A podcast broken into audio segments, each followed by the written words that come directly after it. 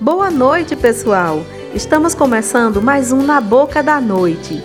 Esse já é o nosso quinto programa. Essa ideia surgiu agora, durante a pandemia, para levar um pouco de distração para você que está aí fazendo de tudo para não sair de casa. Afinal, com a saúde não dá para brincar, não é? Então vamos seguindo. A gente faz companhia para você e você faz companhia para a gente. Eu sou Eugênia e hoje vamos começar trazendo Liz Vilaça, que vai nos contar um conto popular. Sopa de Pedras. Você conhece? Ah, essa história é ótima. Escute aí. Eu vou ler um conto popular para vocês. Ele se chama Sopa de Pedras e pode ser encontrado no livro Contos Populares para Crianças da América Latina. Pedro Malazarte era um cara danado esperto. Um dia ele estava ouvindo a conversa do pessoal na porta da venda. Os matutos falavam de uma velha avarenta que morava num sítio para os lados do rio. Cada um contava um caso pior que o outro. A velha é unha de fome, dá comida nem para os cachorros que guarda a casa dela, dizia um. Quando chega alguém para o almoço, ela conta os grãos de feijão para colocar no prato, Verdade, quem me contou foi o Chico Carreteiro, que não mente, afirmava o outro. Eita velha pão duro, comentava um terceiro. Dali não sai nada, ela não dá nem bom dia. Pedro Malazarte ouvindo, ouvindo e matutando. Daí a pouco entrou na conversa. Querem apostar que para mim ela vai dar uma porção de coisas e de boa vontade? Tu tá doido, disseram todos. Aquela velha avarenta não dá nem risada. Pois aposto que para mim ela vai dar, insistiu Pedro. Quanto vocês apostam? A turma apostou alto, na certeza de ganhar, mas o Pedro Malazarte, muito matreiro, já tinha um plano na cabeça.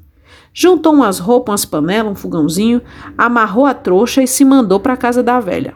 Era meio longe, mas para ganhar a aposta de Malazarte não tinha preguiça não. O Pedro foi chegando, foi arrachando, ali bem perto da porteira do sítio da velha. Esperou um tempo para ser lotado. Logo viu que a velha já tinha reparado nele, armou o fogãozinho, botou a panela em cima, cheia de água, e acendeu o fogo. E ficou o dia inteiro cozinhando água. A velha lá da casa só espiando, e a panela fumegando, e o Pedro atiçando o fogo. Não demorou muito, a velha não aguentou a curiosidade e veio dar uma espiada. Passou perto, olhou, assuntou e foi embora. Pedro firme, atiçando o fogo. No dia seguinte, panela no fogo, fervendo água, soltando fumaça. Pedro atiçando o fogo, a velha olhando de longe, lá de dentro da casa. Até que ela não conseguiu mais se segurar de curiosidade. Saiu e veio negaciando, olhar de perto. Pedro chegou, pensou assim: é hoje catou umas pedras no chão, lavou bem, jogou dentro da panela e ficou atiçando fogo para ferver mais depressa. A véia não se conteve. Oi, moço, tá cozinhando pedra? Ora, pois, senhora dona, respondeu Pedro. Vou fazer uma sopa. Sopa de pedra? perguntou a velha com a careta. Essa não, seu moço, onde já se viu? Pois garanto que dá uma sopa para lá de boa. Demora muito para cozinhar? perguntou a velha ainda duvidando. Demora um bocado. E dá para comer? Claro, dona. Então eu ia perder tempo à toa. A velha olhava as pedras, olhava para Pedro, ele atiçando fogo, a panela fervendo, a velha meio incrédula, meio acreditando. É gostosa essa sopa? perguntou ela depois de um tempo. É, respondeu Malazarte. Mas fica mais gostosa se a gente puser um temperinho. Por isso não, disse a velha, eu vou buscar. Foi e trouxe cebola, cheiro verde, sal com alho. Tomate a senhora não tem? perguntou Pedro. A velha foi buscar e voltou com três, bem maduro. Pedro botou tudo dentro da panela, junto com as pedras, e atiçou o fogo. Vai ficar bem gostosa, disse ele. Mas se a gente tivesse um, um corinho de porco, pois eu tenho lá em casa, disse a velha, e foi buscar. Couro na panela, lenha no fogo, a velha sentada espiando. Daí a pouco ela perguntou: Não precisa colocar mais nada? É, até que ficava mais suculenta se a gente pusesse umas batatas, né? Um pouco de macarrão. A velha já estava com vontade de tomar sopa e perguntou: Quando ficar pronto, eu posso provar um pouco? Claro, dona. Aí ela foi e trouxe o macarrão e as batatas. Malazarte atiçou o fogo pro macarrão cozinhar depressa. Daí a pouco a velha já estava com água na boca. Hum, a sopa tá cheirando gostosa. Será que as pedras já amoleceram? em vez de responder, Pedro perguntou: A senhora não tem uma linguiçinha de fumeiro, não? Ia ficar tão bom. Lá foi a velha de novo buscar a linguiça. Cozinha que cozinha, a sopa ficou pronta. Malazarte então pediu dois pratos e talher a velha trouxe. O Pedro encheu os pratos, deu um para ela, separou as pedras e jogou no mato. Ué, moço, não vai comer as pedras? Tá doido? respondeu Malazarte. E ela tem um dedo de ferro para comer pedra?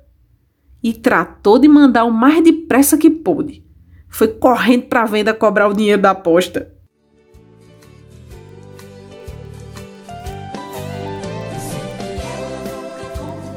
Olhe, é tanta história boa que o Na Boca da Noite vai virar até tema de aula.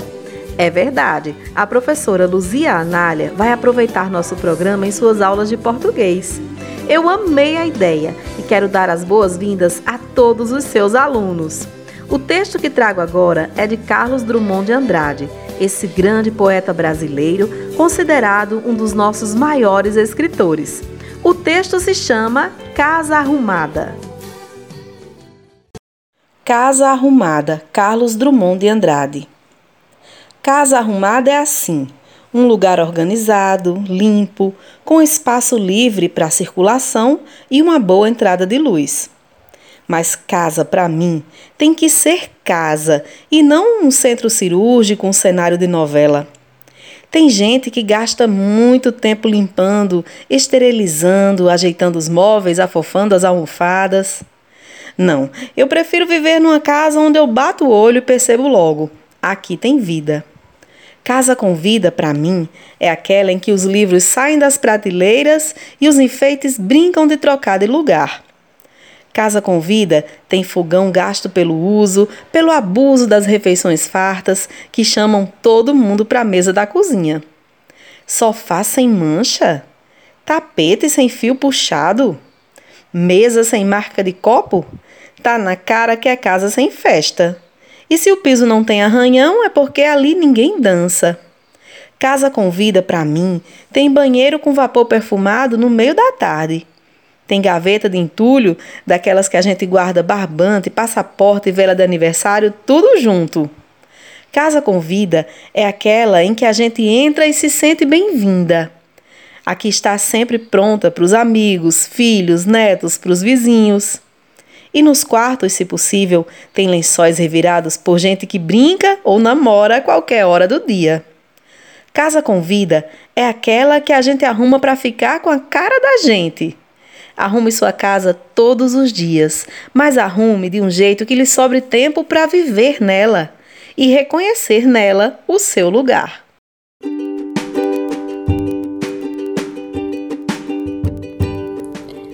Olá, Hoje vamos conhecer um pouco da biografia da nossa apresentadora, Eugênia.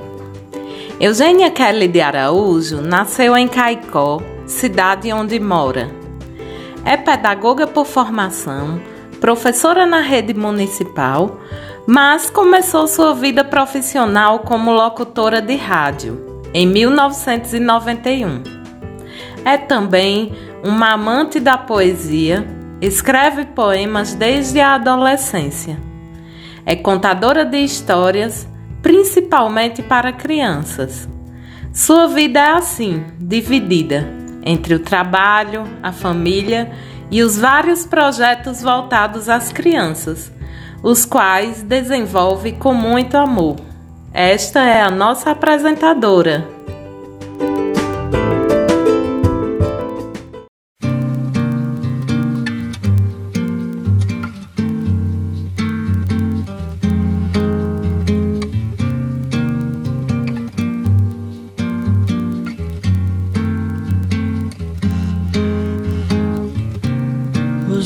na estante já não tem mais tanta importância. Do muito que eu li, do pouco que eu sei, nada me resta a não ser a vontade de te encontrar. Motivo eu já nem sei, nem que seja só para estar ao seu lado, só para ler no seu rosto uma mensagem de amor.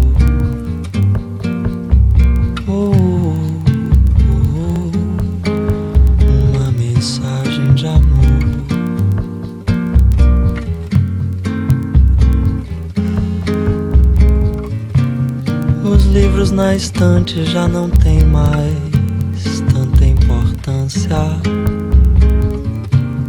Do muito que eu li, do pouco que eu sei, nada me resta a não ser a vontade de te encontrar. O motivo eu já nem sei, nem que seja só para estar ao seu lado só pra ler no seu rosto uma mensagem de amor. À noite eu me deito, então escuto a mensagem no ar. Vagando entre os astros, nada me move, nem me faz parar, a não ser a vontade de te encontrar. O motivo eu já nem sei, nem que seja só para estar ao seu lado, só para ler no seu rosto uma mensagem de amor.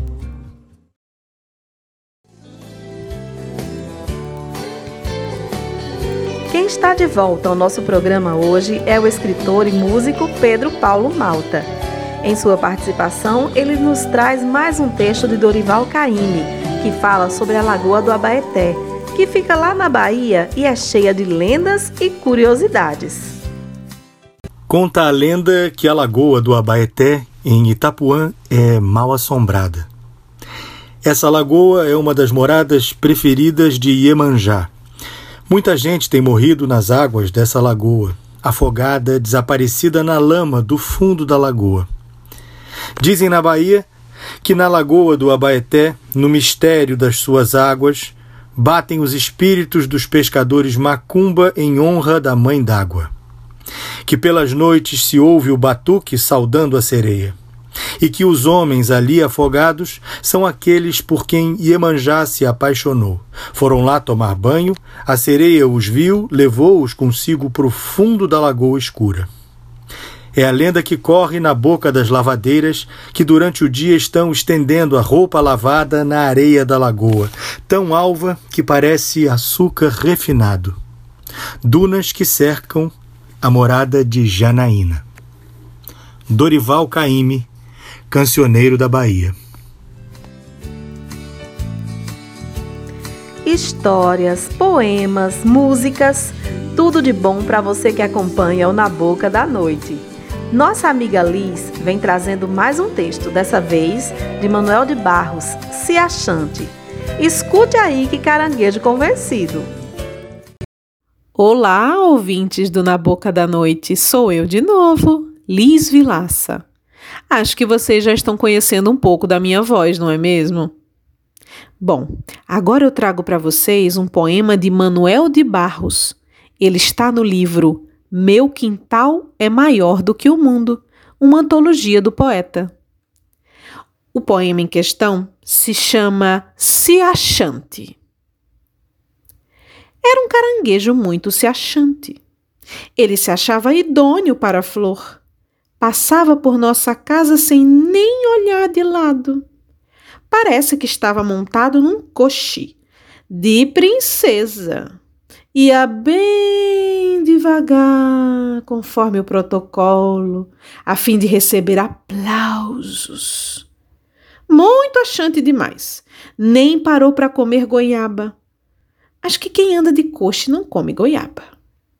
Ia como se fosse tomar posse de deputado. Mas o coche quebrou. E o caranguejo voltou a ser idôneo para o mangue. Chegou aquela hora do programa que dá até frio na espinha. Mas diga a verdade, você tem medo de história de assombração? A gente aqui adora. Vamos ouvir Andréia Nóbrega com A Maldição do Espelho, de Gabriela Camila.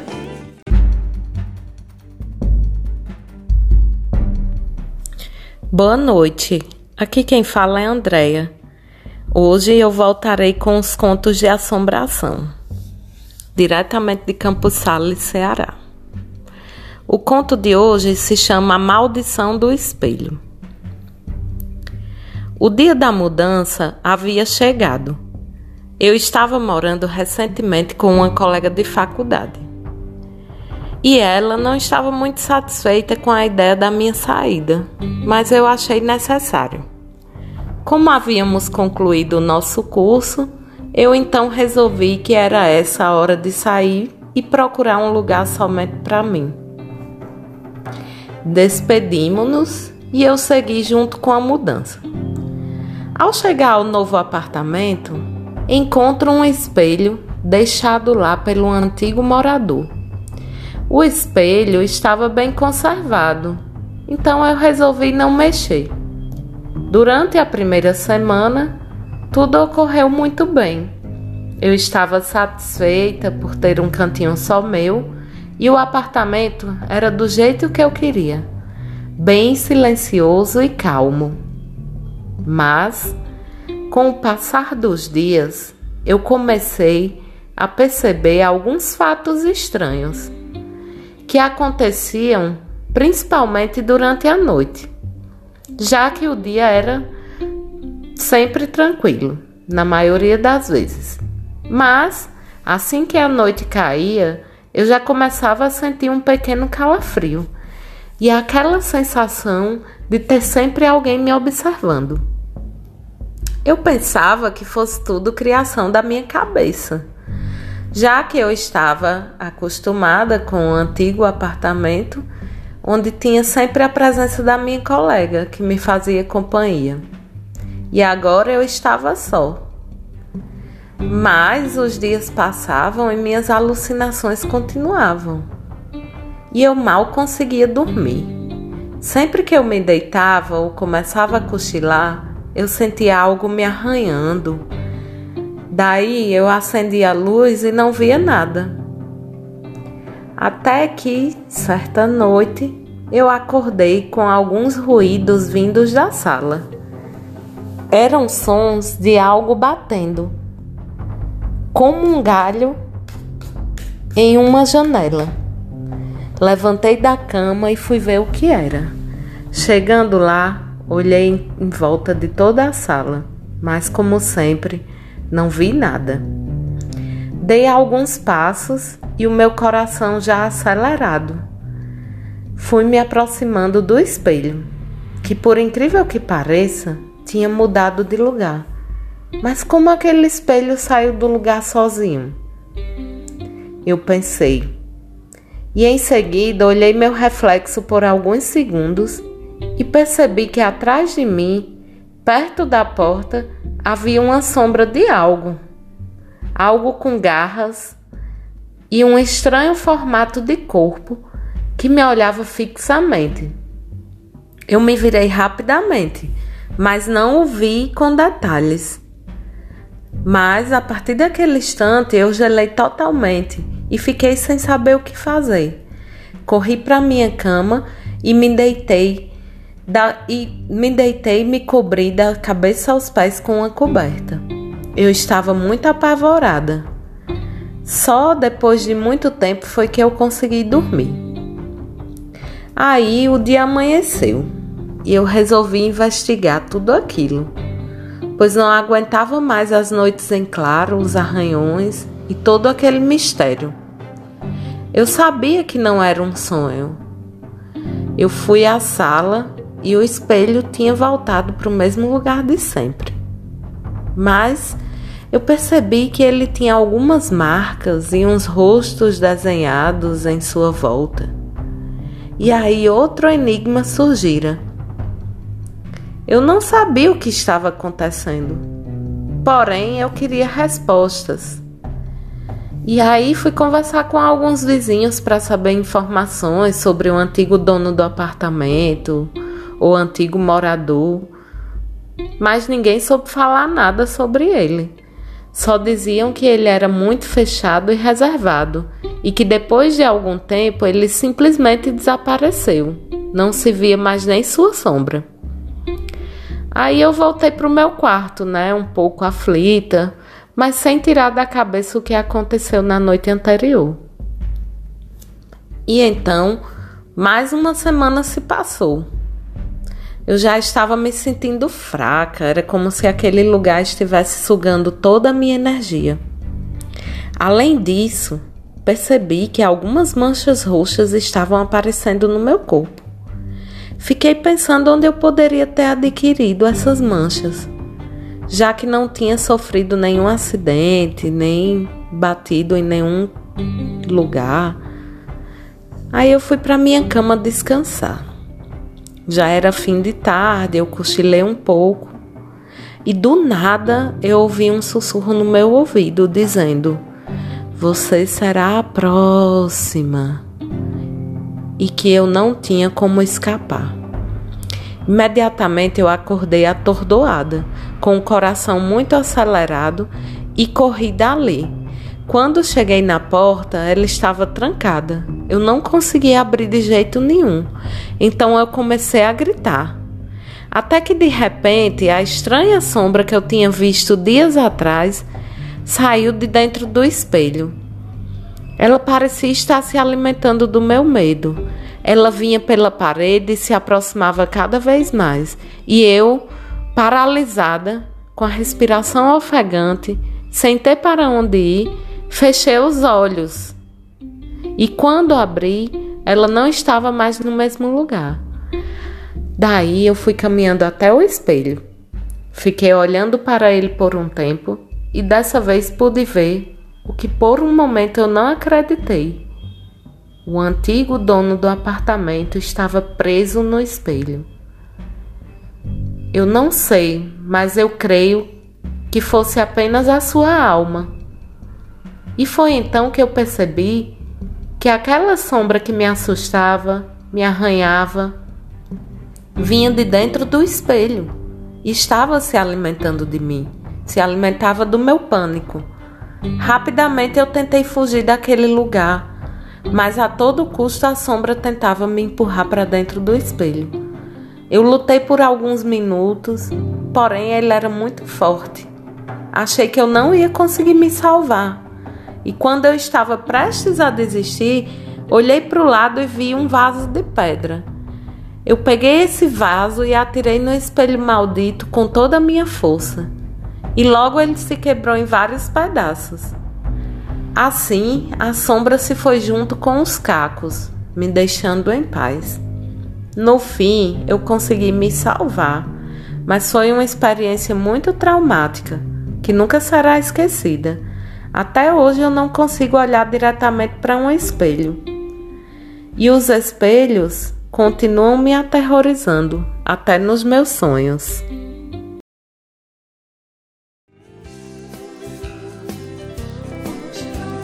O poeta Manuel de Azevedo está de volta ao programa numa participação bem especial. Ele vem nos contar uma história do sertão, em forma de versos deste belo poema que vamos ouvir. Uma história do sertão. Manuel de Azevedo. Às vezes a tradição vem banhada de injustiça. É fechadura que enguiça, não oferece opção é uma cela, é uma prisão. Quem quiser se libertar tem que primeiro quebrar essa corrente pesada, pelos anos arrastada, oprimindo o livre mar. O amor, sentimento forte, tem preço bastante caro, que muitas vezes não raro, para quem busca um justo norte, paga esse amor com a morte. E a perversa tradição de soterrar a paixão, desintegrar todo o amor, segue espalhando terror pelo rumo do sertão. De um amor que foi fatal, escrevi de próprio punho o que ouvi por testemunho do irmão do ator principal num barzinho em Natal. Só por um simples fator. Seu irmão foi professor, assim como sou também. E dois motivos além, por ser poeta e cantor. Irmanados nesse ofício, foi fácil compor tal história que, brotando da memória entre o soluço e o suplício, fez-se verso desde o início. Rabiscando num papel, transpondo para o cordel, fui fiel à narração desse emocionado irmão de um amante tão fiel. Para você eu vou contar uma história verdadeira. Não pense que é brincadeira. Faz homem se arrepiar aqui em qualquer lugar. Esconder não sei porquê, só cego que não quer ver. Sentimento e juramento, aventura e casamento, eu vou contar para você. Pelo sertão ainda existe o pai que quer controlar a sua filha ao se casar. Pretendente pede, insiste, mas o velho não desiste. Nem comprando anel e louça, é só corre, recorrendo à força que a peleja se resolve com espingarda ou revólver, ou seja, roubando a moça. Anos 80, sertão, namoro muito arrochado, professor apaixonado foi propor uma união, o pai dela disse não. E foi uma maior tristeza, pois todos da redondeza conheciam esse casal, etc., coisa e tal, só restava tal proeza. Combinaram que seria certo dia de madrugada. E chega a data marcada, na hora que o bacural pia, nada, ninguém se mexia. E foi quando ela ribou que o pai dela despertou e de espingarda na mão, saindo em perseguição, vendo o casal, atirou. Eles se desembestaram, avistaram um passadiço e, rezando ao Padre Inciso por um amor que juraram, passaram a perna e pularam. No meio desse alvoroço, só quem passou foi o moço. Sem força ela tropeçou, no chão seu corpo fincou, na queda torou o pescoço. Madrugada escuro véu, a caatinga em desespero.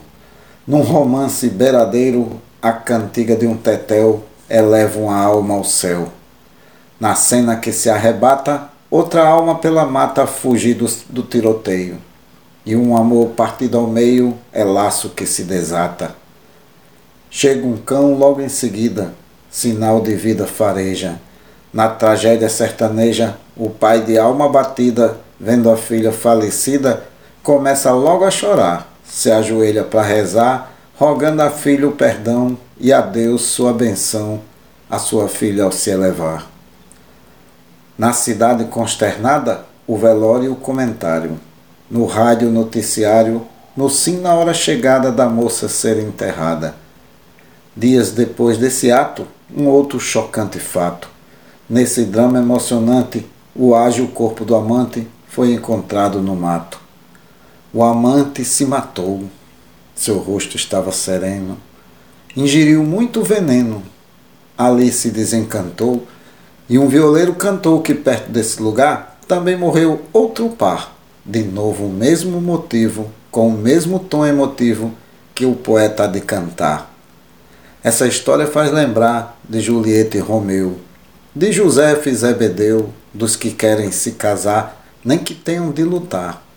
Lutar por seu ideal, tão nobre, justo e leal, por nova sociedade que se tenha liberdade também matrimonial.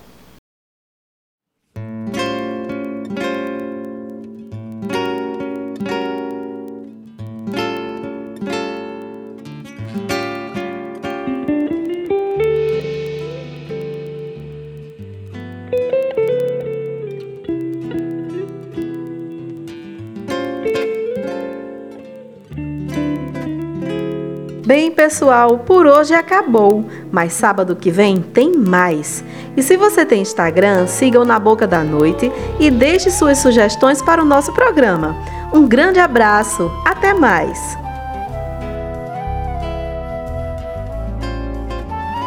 Você ouviu Na Boca da Noite. Apresentação Eugênia Kelly. Participações: Túlio Fernandes, Liz Vilaça, Yane Dutra, Andréia Nóbrega, Lurdinha Medeiros, Eunice Farias e Sandra Kelly. Participações especiais: Manuel de Azevedo e Pedro Paulo Malta. Edição: Natan Araújo. Produção: Equipe na Boca da Noite.